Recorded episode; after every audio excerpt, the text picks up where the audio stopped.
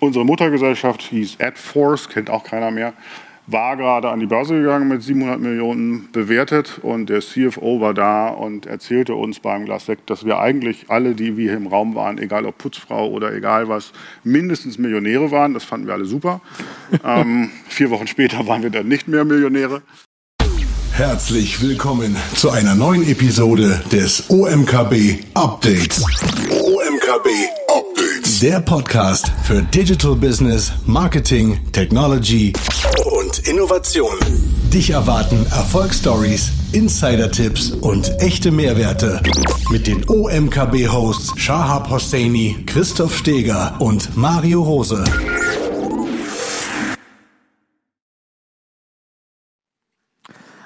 Hallo, herzlich willkommen zurück äh, live aus unserem Studio in Berlin. Wir haben tatsächlich eine Überraschung für euch heute parat. Und zwar habt ihr eigentlich laut Agenda jetzt den Josef Springel von Pinterest erwartet, Partnermanager Dach. Aber Josef musste sich kurzfristig krankheitsbedingt abmelden. Und so wurden wir gestern überrascht und haben uns an die Telefone gesetzt und haben tatsächlich gestern Abend um ungefähr halb neun dürfte, ich, dürfte es gewesen sein, das erste Mal Kontakt gehabt zu unserem Speaker und Protagonisten der nächsten mindestens 45 Minuten. Und ich freue mich total auf der einen Seite, dass wir so einen Hochkaräter und erfahrenen digitalen Marketing-Experten für unsere Runde gewinnen konnten. Und auf der anderen Seite noch mehr, dass wir wieder jemanden haben hier aus Berlin, der tatsächlich auch die Zeit hat, so kurzfristig zu uns ins Studio zu kommen. Und da erst einmal für diese Kurzfristigkeit ganz, ganz herzlichen Dank in deine Richtung und herzlich willkommen bei uns in der OMKB-Community. Lieber Dirk Freitag, hallo, schön, dass du da bist. Hallo und guten Tag. Schön, dass ihr mich habt. Jawohl. Ähm, wie war das für dich, als wir dich gestern Abend kontaktiert haben um halb neun? Hast du gesagt, jawohl, da bin ich dabei? Wir sind ja über einen Freund verbunden worden und wenn der Freund, äh, den wir zusammen haben, sagt, das ist was Gutes, dann äh, akzeptiere ich das und mache damit. Sehr schön. Ähm, Dirk, wir werden gleich ganz viel über deine berufliche Laufbahn sprechen. Du hast ein sehr bewegtes berufliches Leben schon hinter dir, steckst natürlich auch immer noch mittendrin, das muss man sagen. Und ich möchte euch, liebe OMKW-Community, den Dirk einmal vorstellen und seinen Werdegang einmal skizzieren, ehe wir dann in einige ganz spannende Themenbereiche und Wendungen seiner beruflichen Laufbahn einsteigen werden.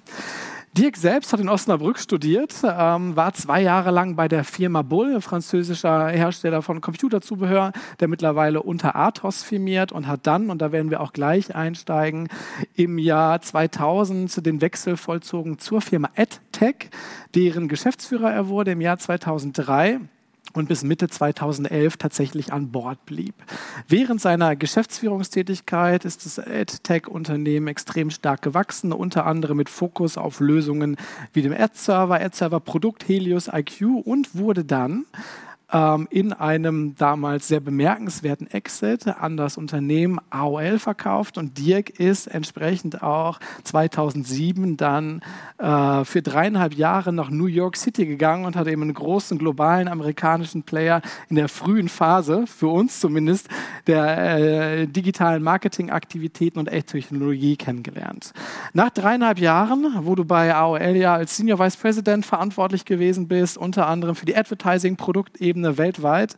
Hast du dich, Dirk, äh, zurückgezogen aus New York City, warst unter anderem Geschäftsführer bei der JOC, hast äh, parallel äh, dich mit Unternehmen beschäftigt wie NuckAd, die ja auch einen Exit gemacht haben Richtung Deutsche Post, dann Richtung Zalando und bist jetzt mittlerweile als Business Angel hier in Berlin unterwegs, hast dir hier quasi deine Hometown. Deswegen ist es natürlich auch klasse, dass du heute herkommen konntest und bist auch Gründer eines Startups, um das es auch heute noch gehen wird, Content Pass. Genau. Also, das ist halt genug der Vor Vorrede, Dirk. Ich würde mich total freuen, wenn wir am Anfang deiner beruflichen Laufbahn einsteigen mhm. und du gegebenenfalls erst einmal erklärst, wie du zu EdTech gekommen bist seinerzeit gerne. und äh, was deine Aufgaben bei EdTech gewesen sind. Mache ich sehr, sehr gerne. Ähm, ich habe BWL studiert, ich wollte Journalist werden, das hat dann nicht geklappt ähm, und bin in, in, der Betriebswirtschaft geblieben, ähm, habe aber angefangen bei der EdTech als Pressesprecher ich war bei der Bull zuständig für das Thema interne Kommunikation in Zentraleuropa und war untergeordnet in die HR-Abteilung. Und äh, der HR-Chef meinte, dass ich auch äh, Personalinterviews führen könnte und sollte. äh, was ich zu dem Zeitpunkt äh, eher sinnlos fand, mittlerweile sehr sinnvoll finde, dass man die richtigen Leute findet. Ähm, bin aber dann von Köln, wo ich zu dem Zeitpunkt war, nach Langen gefahren, bei Frankfurt. Ähm, habe neun Interviews geführt für eine Marketingposition in einer der Tochterunternehmen von äh, Bull und bin in der Mittagspause schnell rübergefahren zur Firma AdTech, mhm. ähm, habe das Interview gemacht mit den coolen Jungs ähm, und habe dann noch, während ich das Interview, die letzten vier Interviews für die alte Firma geführt habe, mich quasi mental entschieden, äh, bei der AdTech anzufangen und bin dann über Langen nach Neu-Isenburg gefahren, um den Arbeitsvertrag zu unterschreiben, um dann nach Hause zu fahren und meine Kündigung abzugeben für die Bull.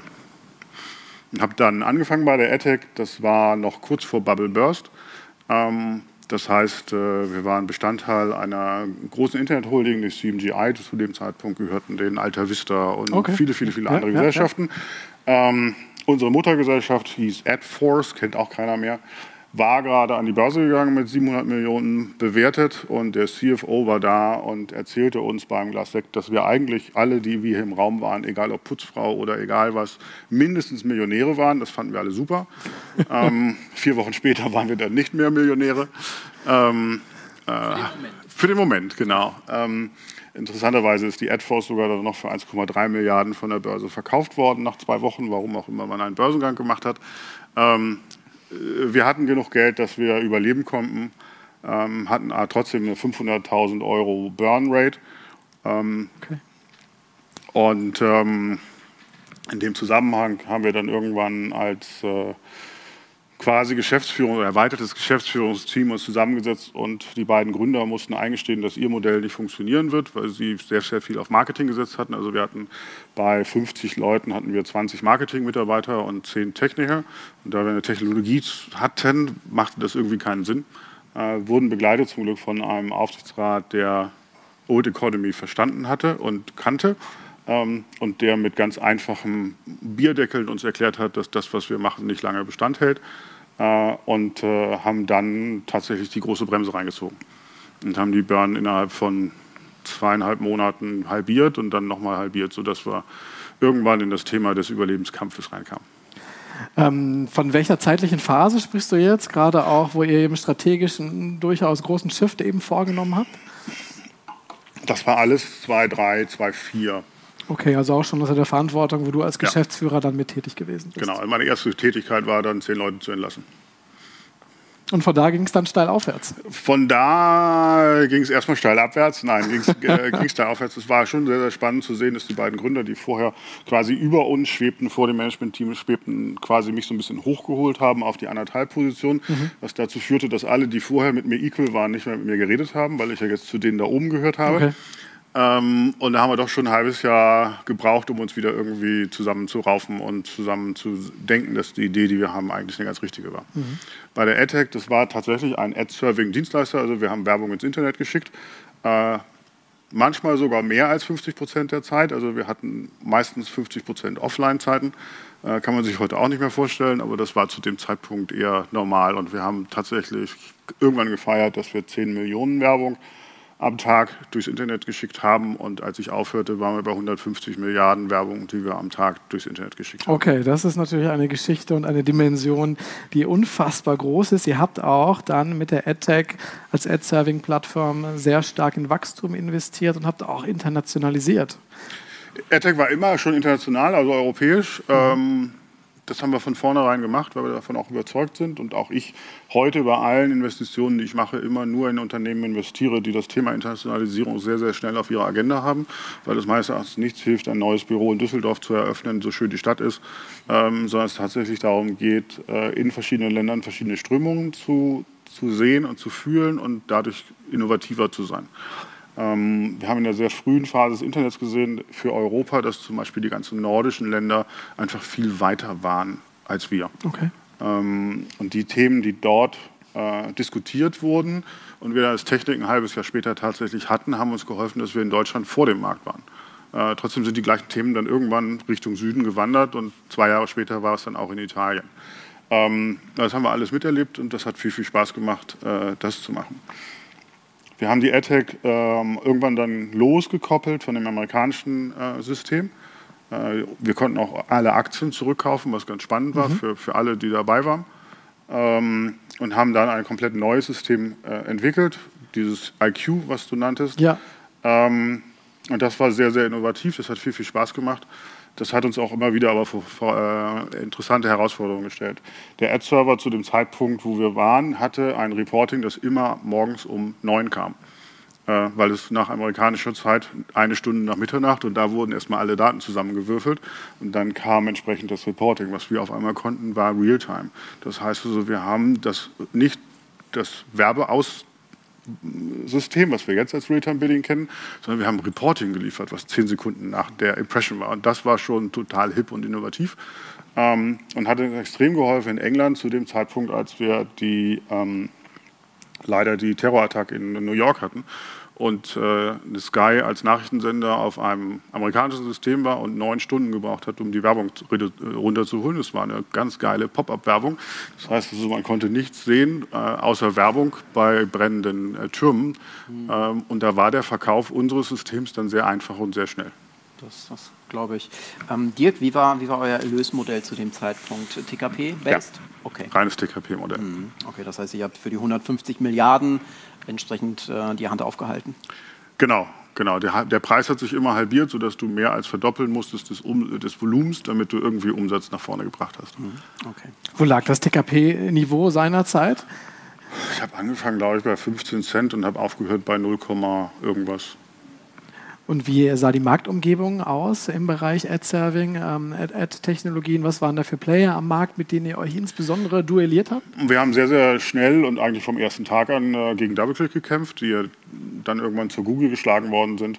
Ähm, dann gab es von Microsoft das System oder dann Microsoft gekauft, Aquantive. Ähm, ein paar lokale Player, aber am, am, Ende haben wir vom Tag 1 an mit den Amerikanern uns gebettelt. Mhm. Und äh, das war auch sehr schön und sehr spannend. Du sprichst es gerade an, DoubleClick ist dann ins Google-Ökosystem aufgenommen worden, ja. war ja auch lange eigenständige Marke im Google-Ökosystem, ehe das dann alles gemerged wurde unter der, der Google-Dachmarke entsprechend. Ähm, viele der großen Technologieanbieter aus den USA, AOL, da kommen wir gleich zu sprechen, aber auch Yahoo, haben sehr, sehr intensiv im Bereich M&A sich da nach entsprechenden entsprechenden Targets umgeschaut. Ist das auch der Grund gewesen, warum dann AdTech und AOL in Gespräche eingestiegen sind seinerzeit? Ja, ähm, auf jeden Fall. Äh, es gab einen Run auf Ad-Server. Äh, manche wussten warum, manche haben es gemacht, weil die anderen das gemacht haben. Ähm, ich sage jetzt nicht, zu welchem Teil der, die AOL gehört. Das wäre meine nächste Frage gewesen. aber ich glaube, ich, ich kann mir die Antwort denken.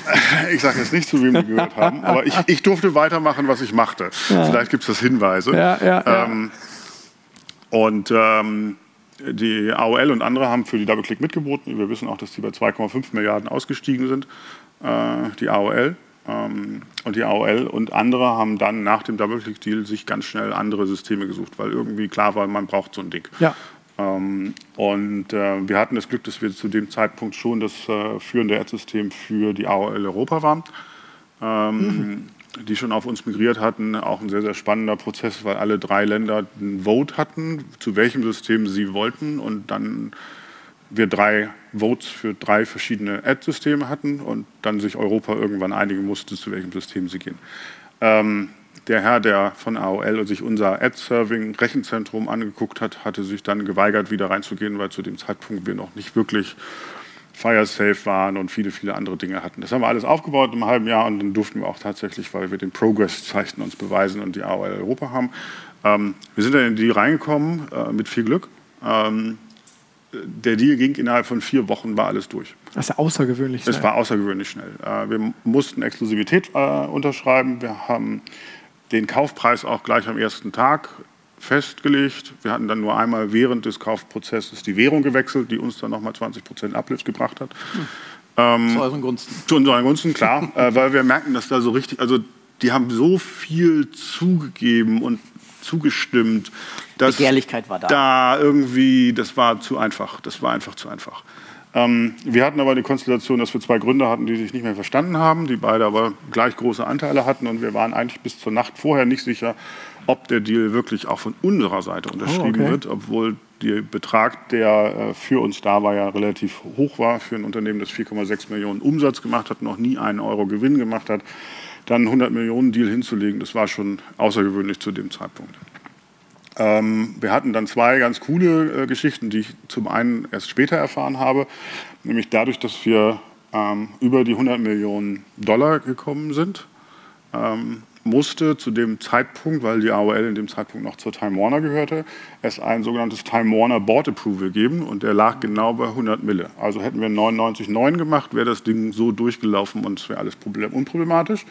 Wenn es ein Time Warner Board Approval geben muss, ist es entweder eine klassische Sitzung und dann ist es auf der Agenda und wenn 50 plus Prozent plus zustimmen, ist der Deal durch bei einer außerordentlichen Sitzung brauchst du 100% Zustimmung. Und dann versuch einmal 14 Boardmember von Time Warner zum, zur Unterschrift zu bewegen. Der eine war in Kalifornien, der andere war in, hier in Berlin. Ähm, der dritte war sogar, das haben wir nachträglich rausgekriegt, im Gefängnis für zwei Tage.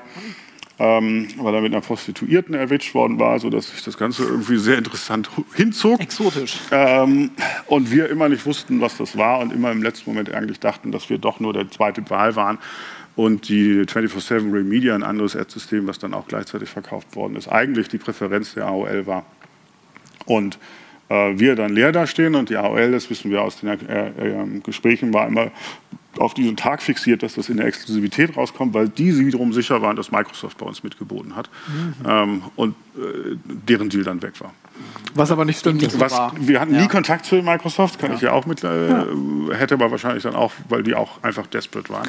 Aber gut gepokert. Äh, wir haben gut gepokert und äh, wir hatten dann zu dritt gesagt, super geil, wir haben jetzt den Deal, weil der eine Gründer ähm, in der Nacht vorher sich schon eine Yacht gekauft hat für 2,5 Mille. Und damit wussten wir auf einmal, dass wir das Ding unterschreiben werden. Und das war, hat uns viel geholfen. Wow. Das glaube ich gerne. Wie hast du es denn dann, also du hast gerade von der Herausforderung gesprochen, 14 Boardmember dann indirekt oder auch direkt überzeugen zu dürfen, dass so ein Deal durchgeht? Wie kann man sich das vorstellen? ergreift, wird man dann richtig initiativ, steigt in den Flieger, geht in persönliche Gespräche oder hast du gar keinen Einfluss zu diesem Zeitpunkt gehabt? Da haben wir gar keinen Einfluss, weil es dann die, die AOLer waren, die das getrieben haben und dann quasi mhm. nur von hinten das Backing brauchten. Also die haben die Tasche aufgemacht und die Tasche ging halt nur bis 99 Mille auf und wenn mehr, dann mussten die von hinten halt dazu stimmen. War das ein Umlaufverfahren? Weil, weil ja. du hast gesagt, der eine saß im Knast. so anders geht es ja gar nicht. Ja. Okay, okay. Ja. Spannend. Ja. Also, also, haben wir auch erst ein halbes Jahr später rausgekriegt. Also okay, okay, das wurde nicht sofort gedroppt. Nee. Mhm, verstehe. Nee. Okay, wie ging es dann noch weiter? Wie ging es dann weiter? Ähm, ich bin dann von Frankfurt aus, wir waren in Frankfurt äh, für, eine, für, ein halbes Jahr immer wieder in die USA geflogen äh, und habe relativ schnell gemerkt, dass das ein sinnloses Ding war. Ähm, entweder du bist in den USA oder du bist tot.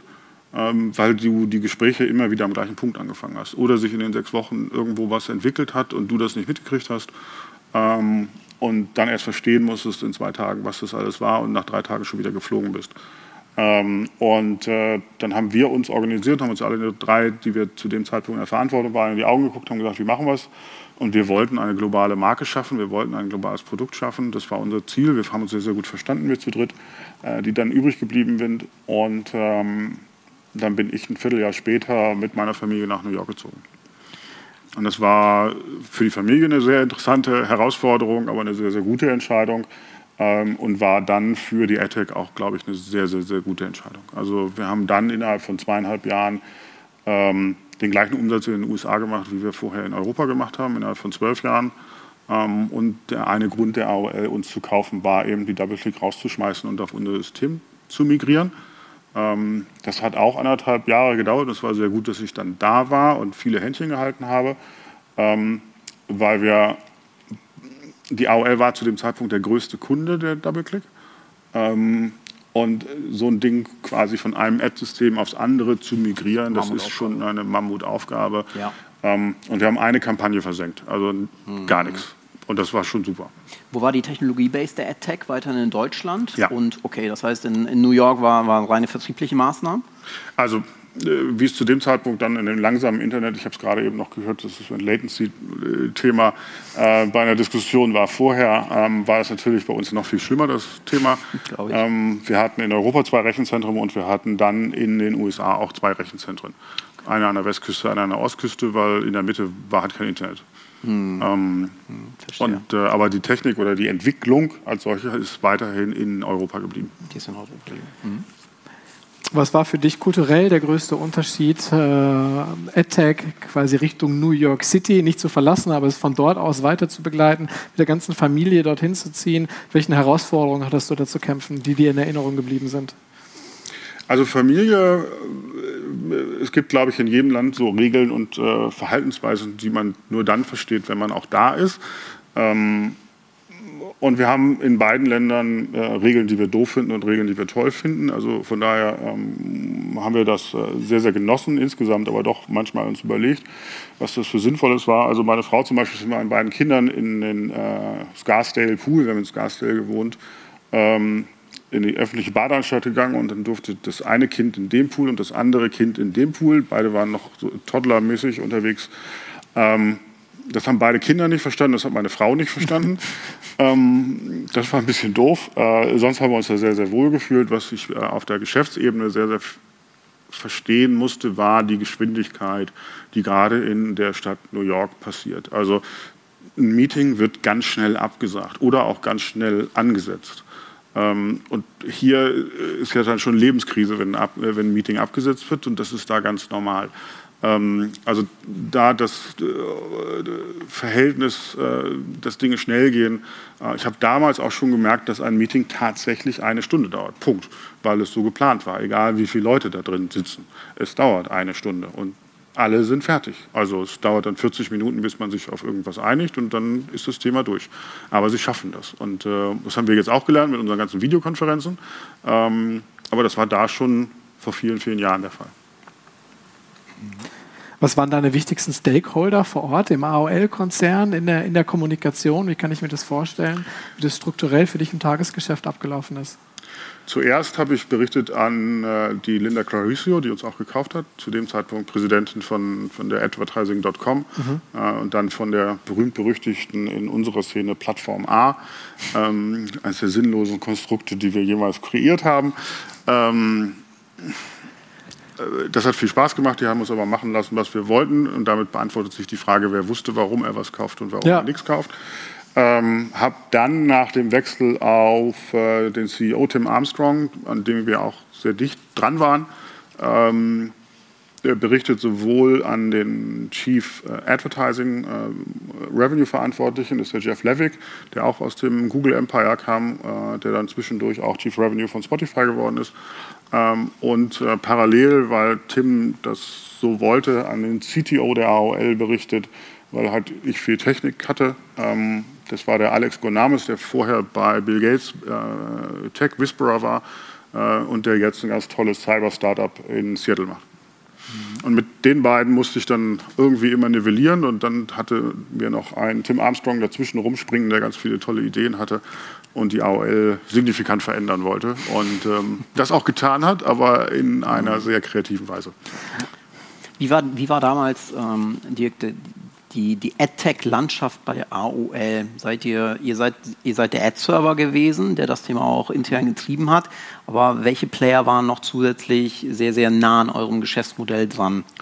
Die AOL hat, wie glaube ich, viele Großunternehmen viele Sachen gekauft. Da waren auch viele Ad-Server dabei. Ähm, zu dem Zeitpunkt, an dem ich in die Verantwortung kam, hatten wir eigentlich sechs Ad-Server innerhalb der AOL. Wow. Einen für Video, einen für Mobile, einen für Display und noch einen für Display. Aber es wurde trotzdem auf Double-Click gesetzt. Äh, für das Großgeschäft, genau, für die Homepage und alle anderen. Ne? Also, mhm. ähm, und die hatten aber viel gekauft und die Ad.com hat ein eigenes System und so weiter und so fort. Und äh, unser Ziel war es dann irgendwann, das zusammenzufahren. Ein dominierendes ähm, System.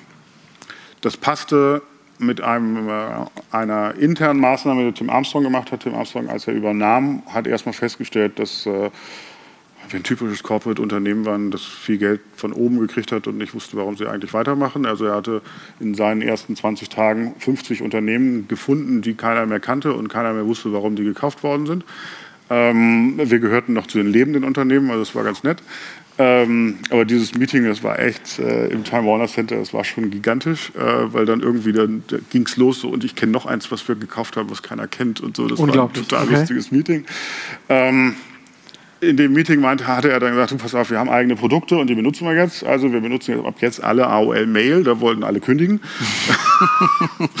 ähm, das hat sich dann auch irgendwie äh, ergeben, dass wir weiterhin nicht AOL Mail genutzt haben. Äh, manche waren noch auf Lotus Notes. Mhm. Ähm, aber wir hatten eben dann die Idee, das Ad-Servers zusammenzuführen und Tim hatte dann in dem Zusammenhang gesagt, wir sind heute 7.500 Leute und wir machen ein Voluntary Separation Program. Das heißt, wir wollen in, in drei Monaten 5.000 Leute sein und jeder, der gehen will, darf gehen. Punkt. Ohne gemanagt. Voluntary Separation Program hatte das genannt. Okay. Genau. So. Und äh, die Leute, und er sagte auch, ich habe die Liste schon fertig von denen, die ich rausschmeiße. Ähm, das zeige ich aber keinem. Und wer freiwillig geht, kriegt die doppelte Abfindung. Mhm. Was dann dazu führte, dass ganz viele Headhunter in der AOL angerufen haben und ganz viele tolle Leute leider gegangen sind. Ähm, und als Manager kriegtest du jede Nacht die Liste von den Leuten in deiner Abteilung, die gestern gekündigt hatten. Und musstest dann damit umgehen. Also, okay. Wir hatten tatsächlich 3000 Leute, die gehen wollten von den 7500.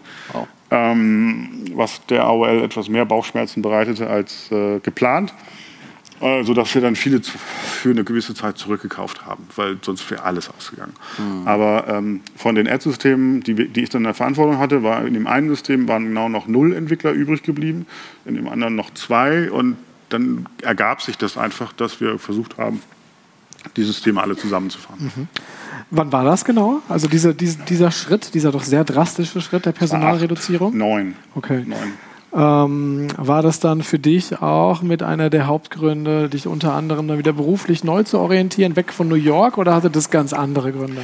Das war eigentlich extrem spannend, ja. ähm, jedenfalls für ein Jahr. Ähm, ich wuchs dann auch von, äh, was wir bei AdTech lange gemacht haben, ist, äh, die AOL war ja teilweise Wettbewerb zu allen unseren Kunden. Ähm, und da haben wir schon so ein Chinese Wall-Ding gespielt, was wir dann eben aufgeben mussten. Mhm. Ähm, und ich hatte dann Verantwortung nicht mehr für meine 110 Leute, sondern für 700 Leute innerhalb von einer Woche. Ähm, und das war erstmal eine spannende Herausforderung. Am Ende habe ich auch festgestellt, dass das nicht mein Leben ist. Und ähm, nach einem Jahr ging Jeff äh, zu Spotify. Ich kriegte da jemanden, der nicht, mit mir nicht ganz kompatibel war. Und dann haben wir gesagt, wenn wir, dann kam wieder das Familienthema dazu, wenn du dreieinhalb Jahre schon in New York bist, ähm, bleibst du dann entweder da oder gehst zurück. Und wir wollten zurückgehen, weil doch viele Sachen für kleine Kinder so overprotected sind, dass ähm, die Kindheit für unsere Kinder uns wichtiger war. Ähm, und wir sind dann zurückgegangen 2011. Mhm. Wie alt waren dann deine Kinder? Wahrscheinlich so im, im Schulalter langsam? Oder? Mein Sohn war fünf, genau, war fünf. Äh, und meine Tochter war schon in der dritten Klasse, ja. Mhm. ja. Die war in der deutschen Schule in New York und da haben wir auch immer wieder gesehen, diesen Wechsel. Ne? Also äh, deutsches Expat, also ich war jetzt für Time Warner der erste Expat überhaupt, der nach Amerika gegangen war, äh, was mir extrem geholfen hat, weil wir viele Dinge so gekriegt haben, die die Deutschen, die rüberkommen, nicht kriegen so eine Kreditkarte mit Limit. Das äh, ist, ist, nicht so einfach. Ähm, und äh, viele, viele deutsche Unternehmen haben ihre Experts da und die wechseln alle zwei, drei Jahre, sodass du alle eigentlich das Drittel der Klasse wechselt und dadurch hast du gar keine festen Beziehungen, auch als Kinder nicht. Mhm. Und äh, da hatten wir dann uns überlegt, dass es jetzt Sinn macht, irgendwann nach Hause zu gehen. Was ist nach deinem Ausscheiden oder Rückzug erst einmal aus New York, aus EdTech geworden, aus, den, aus dem, was es noch gab zu, zu, zu dem Zeitpunkt? EdTech hat sehr, sehr lange noch überlebt, ähm, jetzt nicht mehr. Ähm, ist aufgegangen in der AOL One, also in dieser neuen äh, Ad-Server-Struktur. Mhm. AOL ist ja dann auch noch äh, zur Verizon gegangen. Verizon hatte dann auch noch die Yahoo dazu gekauft und noch verschiedenste andere. Also die haben eigentlich schon wieder sieben Ad-Server dazu gekauft. Ähm, und haben jetzt irgendwann mal das Ding so gejuggelt, ähm, dass es auch in der neuen äh, Ökonomie Sinn macht. Ähm, da sind aber noch viele Bestandteile von dem, die wir gebaut haben, leben weiterhin. Ähm, und das ist auch alles gut. Ja. Das, was äh, mein Nachfolger nicht gemacht hat, ist nach New York zu gehen und das hat dem Unternehmen nicht gut getan. Verstehe. Und äh, Attack ist, ist komplett aufgegangen, sagst du? In, ja. In, okay, okay. Das heißt, ähm, da, da gibt es jetzt kein. Die, die, die Brand ist komplett aufgegangen ja. in der AOL. Hm. Genau. Okay, habe ich verstanden. Gut, was ist danach passiert? Äh, Rückkehr Berlin. Ich hatte eigentlich vor, ein Jahr lang nichts zu machen. Das hat auch nicht geklappt. Ähm, bei mir klappt vieles nicht. ähm, bin dann gefragt worden, ob ich den CEO der JOC machen wollte. Ähm, fand ich spannend, weil es Mobile war, weil es ein börsennotiertes Unternehmen war. Oh ja. mhm. ähm, das hat nicht funktioniert. Ähm, zum einen bei mir, weil ähm, ich bin eher einer, der auf Wachstum aus ist als auf Restrukturierung. Äh, Restrukturierung ja, aber äh, das war mir ein bisschen zu viel. Das war nicht 100% mein Skillset. Ähm, und zum anderen ist börsennotiertes Unternehmen für ein Unternehmen, das 20 Millionen Umsatz macht, echt hart. Also welche Regeln du da alle beachten musst oder glaubst beachten zu müssen, ähm, das macht keinen Spaß. Äh, und äh, bei den wenigen Aktien, die gehandelt werden, brauchst du teilweise auch gar keine Nachrichten, sondern einer drückt auf irgendeinen Knopf und dann geht das Ding 20 Prozent hoch oder 10 Prozent runter und du weißt nicht, was du dafür getan hast. Hochvolatil. Ja, genau. Mhm. Und, ähm, ist die Jock immer noch aktiennotiert oder ist mittlerweile Jock ist aktiennotiert. Gelistet? Ähm, okay. Nee, alles gut. Ähm, sind jetzt auch profitabel. Ähm, das hat mein Nachfolger, ja, ja. ein Vorfolger und Nachfolger ähm, in der gleichen Person ähm, jetzt mittlerweile gut hingekriegt. Äh, ja. Doch, hat, hat, hat er gut positioniert jetzt. Ähm, ich hatte in der letzten Phase der JOG auch gesundheitliche Probleme, die mich gezwungen haben, einfach für mich dann auch die Reißleine zu ziehen. Klar, klar. Prioritäten ganz klar gesetzt. Du hast gerade gesagt, ähm, du, du bist vom Typus her jemand, der gerne auf Geschwindigkeit geht. Jock war zu dem Zeitpunkt ja wirklich in so einem Hyper-Growth-Markt, oder? Also das, das gesamte Thema Mobile Traffic dürfte zu dem Zeitpunkt recht schnell vorwärts gegangen sein, oder kriege ich das vom, vom Timing her, liegt ja schon einige Jahre zurück, ja, nicht mehr, nicht mehr richtig Also es zusammen. war auf jeden Fall das vierte Jahr von dem Jahr des Mobiles. Ähm. Hm. ja.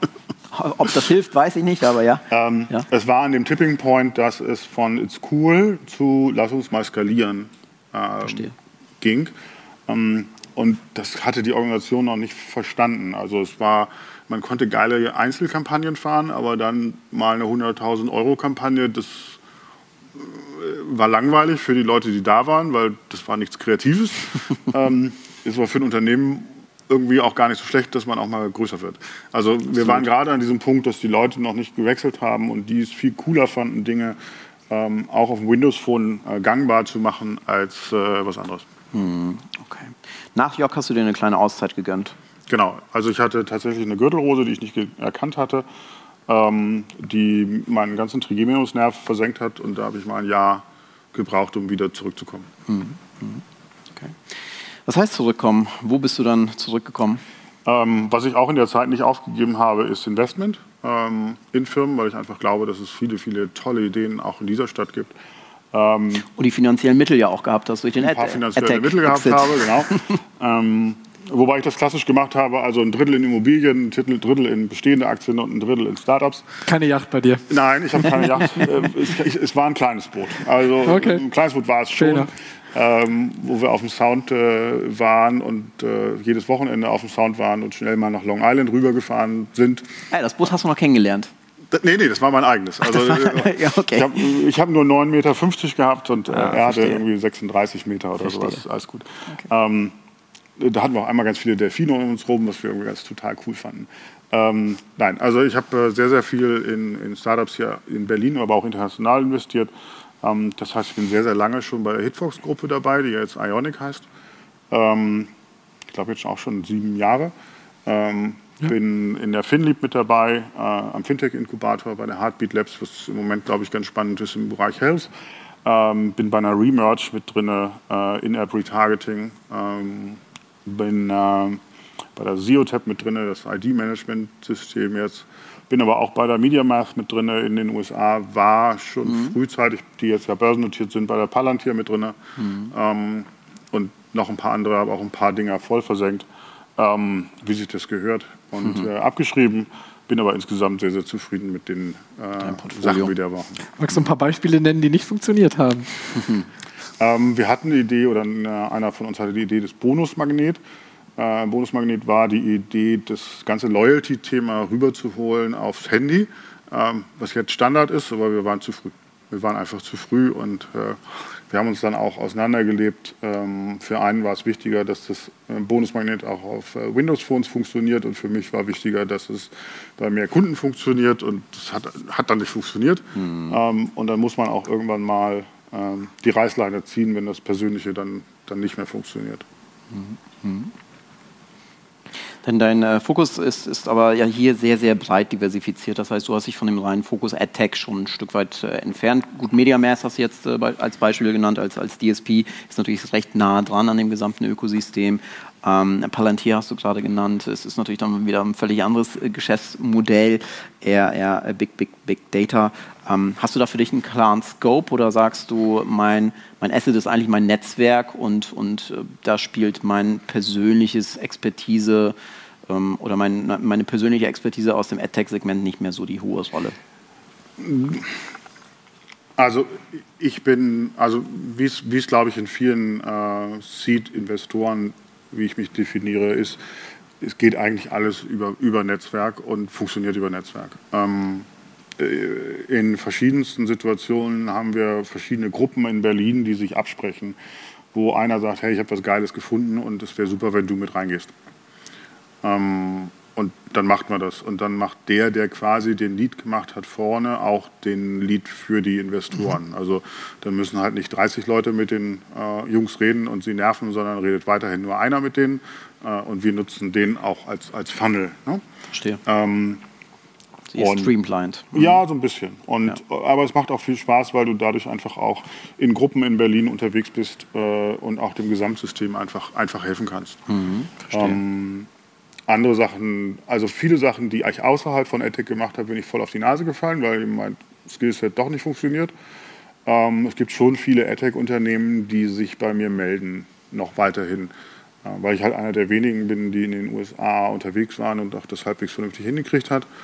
Ähm, und dadurch, dass ich mittlerweile einige Sachen auch geexitet habe, dass entsprechend auch eine vernünftige Reputation ist. Wie viel Geld ist aktuell noch im AdTech-Markt drin? Ähm, der AirTag so eine Sättigung Der AirTag-Markt glaubt ja, dass jetzt wir möglicherweise in der Sättigung sind und definiert sich jetzt als Martech um oder als wie auch immer Tech. Ähm, ich ähm, denke, dass weiterhin noch viel Geld drin ist, dass noch sehr, sehr viel Geld verdient werden kann. Ähm, dass aber die Herausforderungen sich sehr, sehr stark verändern im Moment. Wir haben die Gesetzgebung mit Privacy First. Äh, wir haben jetzt endlich, glaube ich, alle verstanden, dass es in einem Jahr keine Cookies mehr gibt. Ähm, und viele, viele AdTech-Unternehmen basieren auf Cookies ähm, und der ID-Erkennung. Ähm, was viele jetzt, glaube ich, auch endlich verstehen, ist, dass es halt wirklich diese Großen gibt, äh, an denen man nicht vorbeikommt und die es immer wieder schaffen, dass die Abhängigkeit für sie immer größer wird oder an ihnen immer größer wird. Ähm, und ich glaube, da haben wir uns noch schon lange aufgerieben und wir werden uns noch aufreiben, sodass viele Unternehmen noch runterfallen werden, ähm, weil einfach die drei groß, so groß werden und noch größer werden, als es heute sind. Hm. Da sprichst du insbesondere wahrscheinlich auch auf Google an und den, den Rückzug eben tatsächlich auch zumindest offiziell keine Nachfolgetechnologie eben äh, zu liefern für das ähm, Cookie Cookie-Thema, was du gerade angesprochen hast. Wie bewertest du den Schachzug von Google? Was steckt da aus deiner Sicht dahinter und äh, was hat das für Folgen für die AdTech-Branche auch hier in Deutschland? Den Schachzug, den Google macht, ist genial für Google, ähm, weil sie haben den Browser und sie haben die Search. Ähm, Search ist weiterhin, äh, ich bin Dirk Freitag in dem Google Chrome Browser und suche folgende 13 Sachen. Ähm, damit hat Google die Daten. Und ob das jetzt ein Cookie ist oder eine Kohorte ist, ist für Google völlig egal. Wir haben ja auch nicht Werbung auf den einzelnen äh, Cookie gemacht, sondern klar haben wir die Cookies versucht irgendwie zu gruppieren. Also es macht ja keinen Sinn, eine Werbung auf Dirk Freitag zu optimieren, sondern es macht ja nur Sinn, eine Werbung auf eine, eine Gruppe von Menschen zu optimieren, die kaufbereit sind für was auch immer. Und das sind ja immer 100.000 Leute, ansonsten brauchst du eine Kampagne nicht. Ähm, so, und das können Sie mit Ihrer Kohorte sehr, sehr einfach in Zukunft auch machen. Dann heißt das halt anders. Ähm, für die anderen ist es halt schwieriger, äh, ebenbürtig zu bleiben äh, und die Daten zu sammeln. Und ähm, da bewegt sich Google im Moment auf einer sehr, sehr, sehr glatten Oberfläche ähm, und bietet, wie Google das oft gemacht hat, äh, allen der Branche an, äh, mitzumachen in verschiedensten Gremien, und verschiedenste Open Source Ideen, die zufällig von Google runtergeladen worden sind und hochgeladen worden sind, äh, mitzuprogrammieren. Also mhm. am Ende optimieren wir das Google-Netzwerk. Ähm, ich finde das sehr, sehr spannend, dass wir Deutsche natürlich darüber diskutieren und es auch Tendenzen gibt zu sagen, Google ist doof. Ähm, aber am Ende diskutieren wir nicht, was machen wir denn anstatt, sondern wie arrangieren wir uns oder wie verändern wir das in wenigen Nuancen, dass es für uns noch erträglich bleibt. Mhm. Ähm, die Googler gewinnen das Ding. Mhm. Wir hatten gestern eine ganz interessante Diskussion mit Andreas Arnzen, CEO des Wort- und Bildverlages, äh, mit, mit, der mit im Printbereich höchsten Auflage, die Apothekenumschau, mhm. der am Beispiel von Burda aufgezeigt hat, dass Burda tatsächlich äh, Google zumindest an dem Punkt in die Knie gezwungen hat, weil Google angefangen hat, Gesundheitsinformationen auch in Absprache mit, mit dem Gesundheitsministerium besser zu priorisieren. Also offenbar ist das möglich, aber ich bin total bei dir, das ist natürlich jetzt äh, dauerhaft keine Lösung ähm, gegen oder ein, ein, Gegenspieler zu Google, sondern man arrangiert sich mit Google gewissermaßen. Ähm, zumindest was die Search-Komponente angeht. Du hast gerade gesagt, Google, Google dominiert sehr, sehr viele Komponenten von Chrome, äh, etc. Mittlerweile ist ja auch Chrome OS sehr, sehr beliebt. Ja, ein Großteil der, mhm. ähm, der, der Notebooks, äh, die, die verkauft werden, besitzt ja Chrome OS. Glaubst du, dass, dass Google darüber hinaus einen geopolitischen Vorteil hat? Ja, weil Brüssel auch über Privacy-Verordnungen Unternehmen wie Criteo, etc. sehr, sehr viele Steine in den Weg geworfen hat, wohingehend Google ähm, einfach, einfach in, in anderen Fahrwässern unterwegs ist? Jedes amerikanische Unternehmen hat große Vorteile gegenüber europäischen Unternehmen, weil sie vom ersten Tag an 350 Millionen User haben mit der gleichen Sprache und mit der gleichen Währung. Ähm, das haben wir in Europa nicht. Ähm, äh, langfristig ist das manchmal für Europäer ganz sinnvoll, weil sie dann auf einmal Multicurrency und Multilanguage haben und die Amerikaner das dann feststellen, dass es nicht nur den Dollar gibt ähm, und dann Teile ihres Systems komplett neu bauen müssen. Das, das ist immer noch so. Das finde ich auch total faszinierend. ähm, noch schneller sind dann die Israelis, die von vornherein wissen, ich muss das für alles fertig machen weltweit, sonst überlebe ich sowieso nicht. Ähm, zu deiner Frage, wenn du mal guckst, wie oft Google im Europäischen Parlament war und sich positioniert hat. Dann kannst du alle anderen zusammenrechnen und die Google haben immer noch mehr Besuche gemacht. Die Lobbygelder sind wahrscheinlich auch entsprechend höher ausgeprägt. Ja, also die wissen, dass sie. Was hat denn das EU-Parlament gemacht mit der GDPR?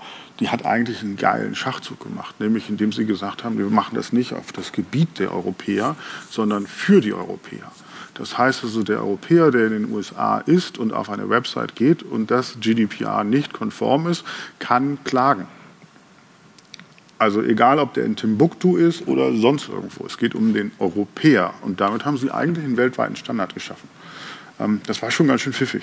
Ähm, äh, trotzdem versucht Google viele Dinge ähm, dran vorbeizufahren. Und wir sehen es ja jetzt auch wieder, dass das, was die Googler jetzt in den letzten Wochen vorgeschlagen haben und damit äh, rumgehen, sie jetzt vorgestern zugegeben haben, dass sie das gar nicht in Europa testen können, weil das möglicherweise nicht GDPR-compliant ist.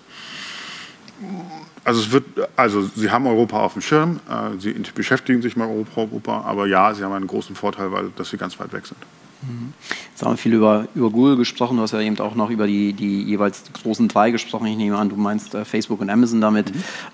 Mhm. ähm, vielleicht, vielleicht eine ähnliche Bewertung, wie du sie gerade äh, gegenüber Google dargestellt hast, nochmal in Richtung äh, Facebook, die ja mit Facebook Atlas auch versucht haben, im Bereich äh, Ad-Serving einzusteigen. Ich weiß nicht, ob du da nähergehende Informationen hast. Ich gehe fest davon aus, dass du die hast. Ähm, Amazon, die sehr, sehr aggressiv auf, auf dem DSP-Segment äh, wachsen, die immer mehr Werbebudgets auch abholen und eine sehr, sehr gute Audience mittlerweile aufgebaut haben, sehr, sehr viele Informationen natürlich auch abgreifen können über ihre Kindle-Geräte, über, über Alexa und äh, über das Kaufverhalten. Wie positionieren sich diese gegenüber Google? Wenn du vielleicht auch nochmal nach vorne blickst, du hast ja schon gesagt, die drei werden sich durchsetzen, aber wenn du jetzt einfach mal so den Werbekuchen verteilen müsstest, wie, wie wäre der denn eigentlich so konkret? Google 1, Amazon 2 und dann Facebook. Mhm. Warum? Ähm, die Facebooker haben eine geile Audience. Ähm, ihnen wird dadurch, dass sie den Browser selbst nicht haben, ähm, werden ihnen von allen anderen im Moment Steine in den Weg gelegt. Ähm, und sie werden da durchkommen, aber sie werden nicht so erfolgreich durchkommen, wie es die anderen können. Bedeutet, Facebook müsste an einem eigenen Operating System arbeiten, um das Thema zu ownen? Ja. Okay, siehst du, siehst du in, in Oculus und in ihren ersten Ambitionen in Richtung Homespeaking da eine Chance oder sagst du, ja, es ist too late? Mark hat es bis jetzt immer geschafft, äh, sich irgendwie wenn es falsch lief, umzuentscheiden, zu drehen und einen gigantischen Schachzug fahren, zu fahren. Also ich würde sie nicht abschreiben. Ähm, äh, wir reden davon, dass Facebook tot ist, aber jeder benutzt WhatsApp. Ähm, so. Äh, oder Instagram. So haben ähm, wir uns ja gestern auch verabredet. Ja, so haben wir uns auch verabredet. Also wieder in dem gleichen Empire. Ja. ja. Ähm, jetzt gehen wir in die letzten fünf Minuten schon unseres Talks und äh, würde mich freuen, wenn wir noch etwas, weil du bist ja nicht nur Seed-Investor, sondern auch weiterhin Gründer und eben auch technologischer Verfechter, wenn wir ein bisschen über das Startup Content Pass reden, wo du ja gerne. Hauptinitiator bist. Erklär doch gerne einmal unserer Audience, was es mit Content Pass aus sich hat, was ja auch durchaus zu dem Themenkomplex passt, über den wir gerade gestolpert sind. Als wir mit Content Pass anfingen, ging es um das Thema Adblocking, dass wir das doof finden, dass 30 Prozent der Nutzer, sogar 40 Prozent der Nutzer Ads blocken, was dazu führt, dass diejenigen, die es nicht tun, doppelt so viel Werbung sehen, weil die Publisher irgendwie Geld verdienen müssen. Ähm, und das passt uns nicht, äh, in der Balance nicht. Trotzdem ist das Bedürfnis des Konsumenten zu sagen, ich habe einfach keinen Bock auf Tracking und ich habe keinen Bock auf Werbung, das muss okay sein. Also heute als Publisher sagen wir, du bist doof und ich sperre dich aus äh, oder mach irgendwas und das macht keinen Sinn. Ähm, wir haben jetzt letzten, im letzten Jahr das Pur-Modell in, in, unserer Branche kennengelernt, wo einzelne große Publikationen sagen, wer werbefrei und wer trackfrei unterwegs sein will, darf hier ein Abo machen ähm, und darf dann meine Seite werbefrei und trackfrei sehen. Ähm, das ist erstens super als Angebot, ist gut. Ähm, trotzdem ist es für den Einzelkonsumenten nicht handelbar und auch extrem teuer. Man kann sich mal ausrechnen, was der Spiegel für Umsatz machen würde, wenn jeder das Spiegel Pur-Abo nehmen würde. Das sind 1,3 Milliarden Umsatz. Wenn Sie mal kurz in die P&L gucken, werden Sie feststellen, dass Sie knapp drunter sind äh, mit Ihrem jetzigen äh, Umsatz. Und für den Konsumenten ist nicht handelbar. Also ist unsere Idee, von, wir haben uns von vielen Sachen, die es gibt, abgeguckt. Äh, warum kann man dem Konsumenten nicht einen Content Pass anbieten, den man vergleichen kann mit dem Spotify? Ähm, das heißt, er hat ein Abo, er zahlt an uns äh, ein Obolus und wir kümmern uns dann darum, dass alle Seiten, die bei uns teilnehmen, entsprechend für diese Konsumenten auch werbefrei sind, dass die trackfrei sind und wir distribuieren dann das Geld entsprechend der Nutzung an die einzelnen Publisher. Ja. Ähm, weil wir davon ausgehen, dass die Konsumenten nicht mehr als fünf oder sechs Digitalabos haben werden. Ähm, und da zähle ich den Spotify und den Amazon schon dazu. Ähm, wir tun es zu, zu, schwer noch als deutsche Publisher, dass wir glauben, dass unser Content super ist und wir bepreisen den zu hoch. Ähm, wir, sind, wir haben das Thema Skalierung in den Publishern noch nicht verstanden. Ähm, die hatten halt so und so viel Print-Abos und glauben, dass mit genauso viel Digital-Abos sie erfolgreich sind. Sind sie nicht. Ähm, sie können fünffache Digital-Abos zahlen, noch zehnfache haben, nur die Preise müssen geringer sein. Und wir gucken dann alle und sagen, die New York Times und die Washington Post, die sind so erfolgreich und so. Hm. Die kosten einen Euro oder einen Dollar. Man muss ja äh, fairerweise sagen, die Preise sind ja gewissermaßen durch Spotify, Amazon Prime, etc. sehr, sehr versaut. Das heißt, wir haben so Preisobergrenzen, die wir gegebenenfalls noch akzeptieren, meistens dann irgendwo in Richtung 10 Euro. Meine, meine Frage in der Richtung, wie komplex ist das Unterfangen? Weil du hast gerade Spotify angesprochen. Spotify hat natürlich jetzt nicht hunderttausende Major-Labels, mit denen die sprechen müssen. Das heißt, für die, für die ist der, der der Aufwand ja deutlich geringer. Wie, wie komplex ist euer Unterfangen? Weil du brauchst ja erstmal eine gewisse Basis an Publishern, die mhm. eure Technologie verbauen, mhm. damit dann auch der äh, Endkonsument sagt, das macht Spaß, da habe ich wirklich dann auch Reach. Ja, ähm, ist wie immer das Henne-und-Ei-Prinzip, genau was du so richtig sagtest. Äh, was uns hilft, ist die GDPR, die uns erstens das Gesetz kriegt und die uns an, zum Zweiten den Publisher zwingt, äh, diese berühmten CMPs einzusetzen, also diese Consent Tools, die ja. keiner versteht, wo jeder irgendwo drauf drückt, was, möglichst auf das Farbige, das hofft jedenfalls der Publisher, weil er damit machen kann, was er will. Ähm, ob das lange hält, das ist eine andere Frage. Ähm, und wir haben uns quasi rein, rein integriert in die einzelnen CMP-Systeme, sodass der Publisher gar, uns gar nicht einbauen muss, Verstehe. sondern wir quasi das, was schon da ist, mitnutzen.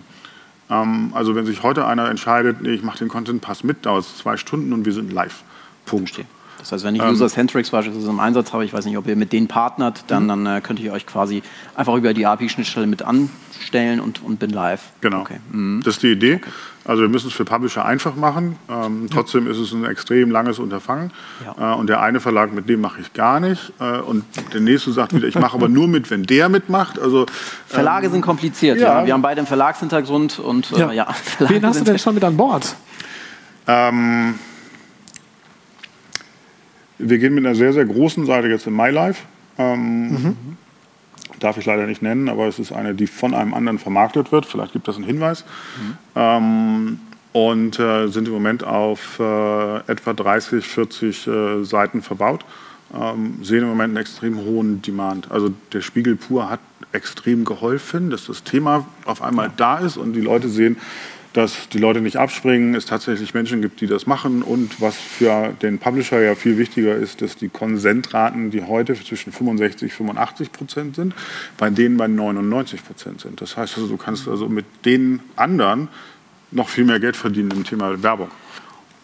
Ja, und ich, ich glaube, dass das Thema ist tatsächlich auch alternativlos. Verlage haben nun, nun mal sehr, sehr teure Redaktionen, ja, und reine Werbefinanzierung auf Dauer wird echt schwierig. Ja. So, Punkt. Ja. Das heißt, da muss es Alternativen geben und da finde ich den Ansatz von Content Pass sehr, sehr smart und ähm, hoffen wir. Ja, in welchem Jahr seid ihr jetzt? Wir sind tatsächlich schon seit vier Jahren unterwegs. Ähm, was zeigt, wie interessant oder wie lustig das ist, sich mit Publishern zu unterhalten. ähm, Kennst du ja. Kenne ich.